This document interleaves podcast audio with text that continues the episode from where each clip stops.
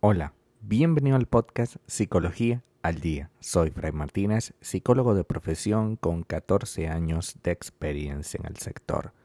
Como pudiste ver en el título de este episodio, hoy vamos a hablar sobre qué estimula a una persona conflictiva. A veces resulta inevitable tener que lidiar continuamente con una persona conflictiva Nadie es así simplemente porque quiere, sino que detrás de esta conflictividad suele haber una serie de problemas personales que no han sido resueltos. Comprenderlos y tener una relación normal, entre comillas, con ellos puede desbordar los recursos de otras personas, de ti, en este caso, que observas eso. Una persona conflictiva tiene un patrón de comportamiento que induce al roce continuo y a la agresividad. Suele administrar mal sus emociones, culpar a otros, tener reacciones extremas y obstinarse en siempre llevar la contraria. Esto hace que el contacto con esas personas en muchos casos resulte sumamente agotador.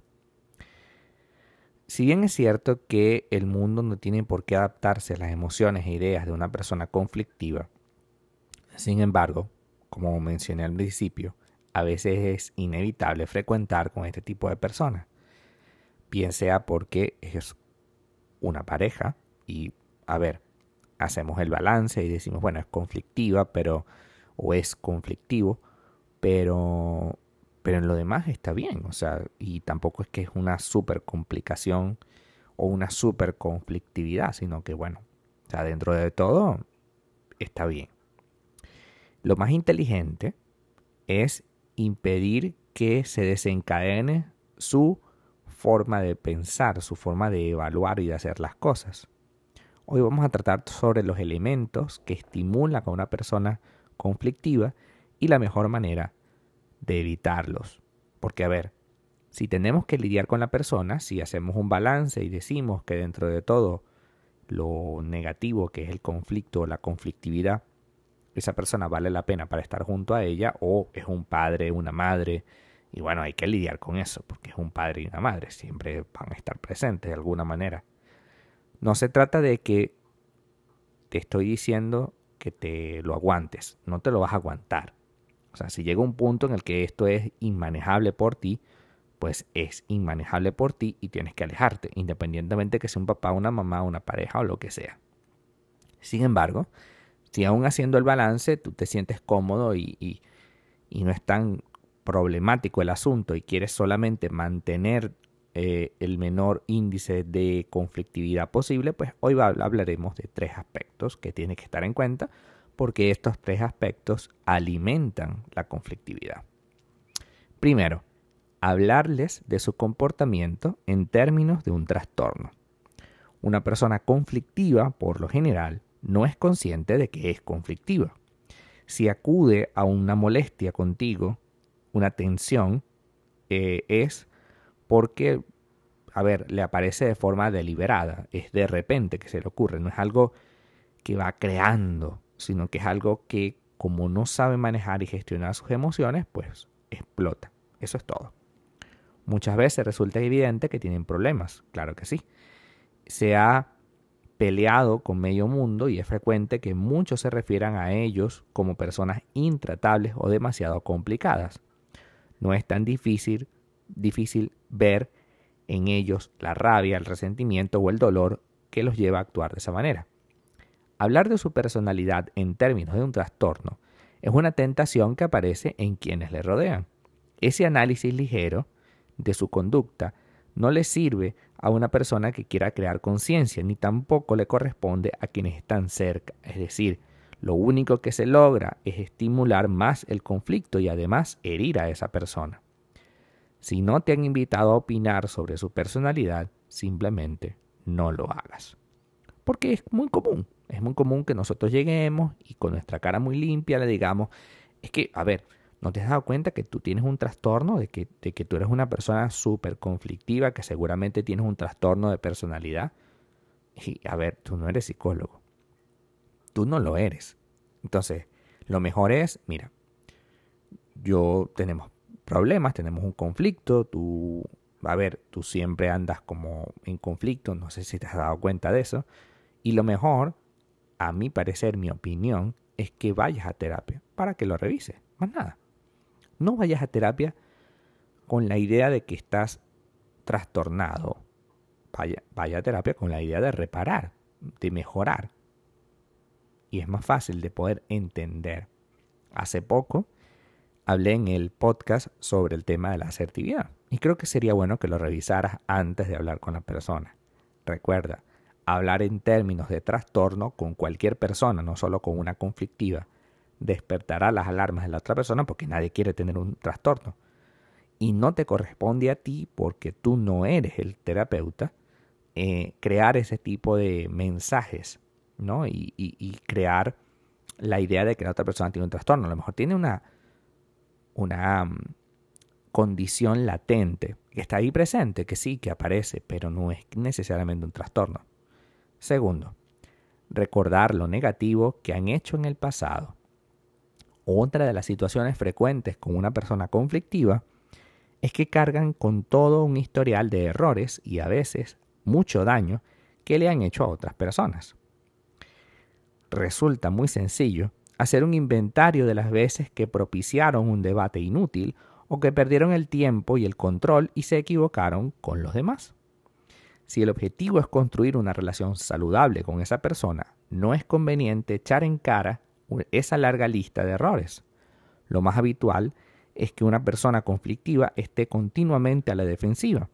Así que tratar de hacerles caer en la cuenta de sus errores, que ya saben, y que quieren evitar, es no solo inútil, sino que lleva a que refuercen ese patrón de estar a la defensiva. Resulta mucho más inteligente levantar la mirada hacia el futuro, y se le puede preguntar cosas como ¿cómo crees que se pueda resolver esto? que quisieras hacer tú al respecto. También se le puede brindar opciones de solución, sin imponerles nada ni presionarlos, ya que presionarlos o imponerles algo podría propiciar la defensiva.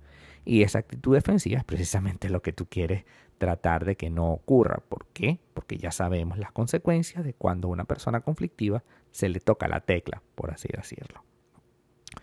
Una persona conflictiva, por lo general, también es una persona sensible y reacciona con facilidad a las emociones de los demás. Por lo tanto, es probable que si te molestas tú y pierdes el control en una situación, ellos también caigan en la misma conducta, pero casi siempre de forma superlativa. Es decir, si tú les gritas pierdes el control, esta otra persona pues se va a ver estimulada y va a gritar más. Si tú le insultas, si tú le menosprecias, esa persona se va a ver estimulada y te va, y te va a menospreciar y te va a gritar y te va a insultar más. Sienten mayor vulnerabilidad emocional que nosotros. Por tanto, como ya tienen un repertorio de conductas que explotan cada vez que ellos se sientan inferiores o vulnerables, pues evidentemente es lo que menos tenemos que hacer. Tú no te tienes que desesperar. Sabemos que la persona es conflictiva, pero no puedes desesperarte. Sabemos que la persona tiene una forma de, decir las cosas que no es la mejor, pero no tienes por qué desesperarte. De lo que se trata más bien es de ayudarles a serenarse, no a ponerse aún peor. Al menos eso es lo que convendría hacer si lo que quieres es tener una relación saludable con esa persona que tiene la tendencia a generar conflictividad. También son muy receptivos al autocontrol o la tranquilidad del otro. Así que si se encuentran con alguien que sabe mantener su centro, su tranquilidad, su estabilidad, ellos bajarán la guardia y moderarán sus formas. Una persona conflictiva es alguien que sufre. No es alguien que es malo. Sufre por lo que pasa. Eso no significa que su conducta haya que entenderla de por sí, obligado. No, no, no. Su falta de autocontrol y su deseo de generar conflicto son también una manera de expresar su malestar. No es raro a veces que se conviertan en el chivo expiatorio de otros. Claro, todo está mal porque fulano de tal es muy conflictivo. Nada mejor en la relación porque fulano de tal es muy conflictivo. Y claro que funciona como chivo expiatorio genial para las personas que quieran echarle la culpa. Pero realmente es una persona que sufre, que pasa por muchos dolores y que evidentemente tiene que em, ir mejorando en la vida. Y si tú quieres mantener una relación con esa persona, de cualquier tipo, pues tienes que saber cuáles son estos tres elementos. No hay que estimularlos. Tampoco hay que perder el control. Tampoco hay que acusarles. Todo lo que tenemos que hacer es ser un coordinador para tratar en un punto de que esa persona entienda lo que le pasa y luego trabaje y vaya a terapia. Es la única manera de poder solventar este conflicto que se presenta continuamente en estas situaciones. Recuerda que es algo interno que no sabe manejar y que tú puedes ayudarle mejor si estás calmado, sereno y tranquilo. Hasta acá nuestro episodio del día de hoy. Muchísimas gracias por quedarte aquí hasta el final. Si deseas saber más sobre mi contenido, www.fraymartinez.com para consultas online www.fraymartinez.com y también sígueme en mi Instagram, arroba fraymartinez20. Muchísimas gracias y hasta el próximo episodio.